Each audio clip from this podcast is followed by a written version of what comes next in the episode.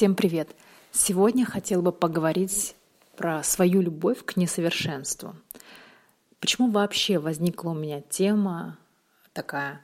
Сегодня я решила послушать подкаст Ирины Хакамады. Безумно люблю ее слушать. Мне интересны некоторые ее высказывания, некоторые мысли. И такая интересная, яркая личность. И я решила послушать ее подкаст – начала слушать какой-то первый попавшийся ролик, и вы знаете, я его не смогла слушать.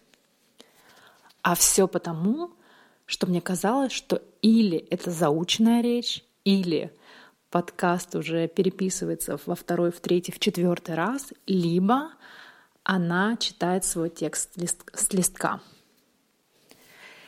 Я прекрасно понимаю, что когда идет запись, есть какие-то несовершенства, хочется выстроить логику речи, но я не люблю, как оказалось, когда все очень красиво, все настолько выверено.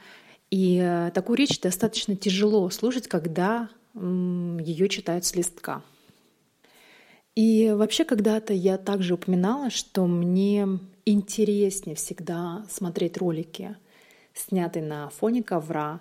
Мне интересны мысли, которые говорятся спонтанно. Вообще импровизация — это такая штука достаточно сложная.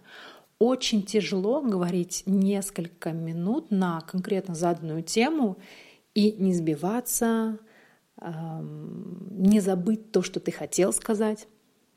Но при всем при этом для меня пусть будет что-то, какая-то речь абсолютно несовершенная, с кучей ошибок, но она будет живой. Ты будешь чувствовать эмоции автора, ты будешь чувствовать его настроение.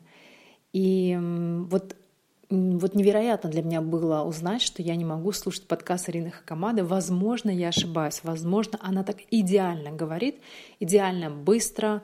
То есть в речи абсолютно нет пауз. Возможно, их вырезают, но такую речь очень тяжело воспринимать на слух. Я даже не понимала. Я слушала ее буквально минуту, может быть, две, и я вообще не могла понять, о чем говорит автор. Сожалению, мне пришлось вы, выключить подкаст, и я перешла на более живую речь. Обожаю э, Сергея Стилавина и обожаю его прямые эфиры на радио «Маяк».